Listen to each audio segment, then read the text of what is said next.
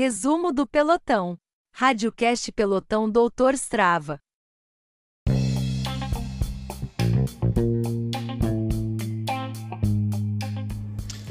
Olá, amigos. Bom dia, boa tarde, boa noite. Esse aqui vai ser o resumão do Doutor Strava. É um resumo semanal que vamos falar um pouquinho sobre o que aconteceu no pelotão. Vamos falar um pouquinho sobre as colocações dos blocos, vamos falar sobre as particularidades que teve na etapa e assim a gente pode estar tá se animando, convidando outros amigos para participar do pelotão Doutor Strava. Só lembrando que é toda quinta-feira às 19h30 na rotatória da Tecama. O nosso treinão dessa semana ele foi bem, bem interessante, bem legal, foi bem divertido. Primeiramente pelo clima, o clima ajudou, né? A Maju Coutinho ela deu folga pra gente e pudemos rodar bem. Um pouquinho de frio, mas deu para rodar tranquilo. Tivemos bastante gente, tivemos cerca de 9 a 10 colegas, atletas, gente conhecidas, caras novas, e isso deixa a gente bem animado para continuar com o nosso pelotão. Só lembrando que todas as etapas a gente faz o bloco A, o bloco B, o feminino, quando as meninas se animarem, a gente também tá, tá ali disposto a estar tá fazendo esse, essa divisão, por assim dizer, né? E conforme tá se dando aí ao longo dos dias aí, o Eric Camisa ele tá toda hora levando no sprint, né? Então a colocação no bloco A ficou primeiramente em primeiro lugar o Eric Camisa, em segundo lugar ficou o China, Diego China, que também ganhou o prêmio de rodeiro safado do rolê, mas chegou em segundo, né? Perdeu no sprint.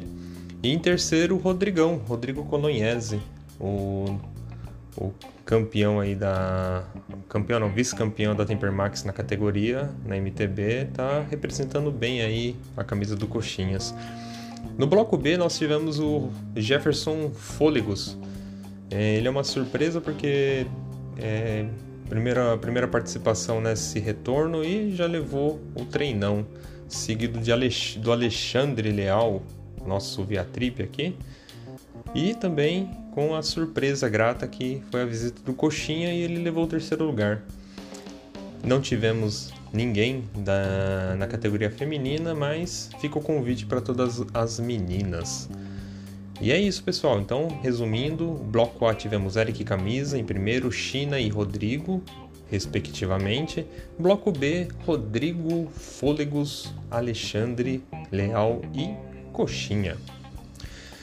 É, falando um pouquinho agora sobre o com do segmento, nós tivemos o segmento ali, tivemos quatro caras que bateram o com, com 2 minutos e 22. O link do segmento vai ficar no grupo do Strava, tá bom? É, no segmento ali, Rodrigo Vinícius, Felipe Avelino e China, eles chegaram, passaram com o mesmo tempo, ou seja, um na roda do outro, né? Então, fica a dica aí, né? Não precisa se esforçar não, só ficar na roda né? E esse foi o, resumo ali do treinão, né? Mais uma vez falando um pouquinho do aniversariante do dia, que, tinha, que foi o Marcão Wittmann. Lembrando ele que a Coca vai ficar para a próxima, né? Que isso é algo muito importante. Não podemos esquecer a Coca do aniversariante.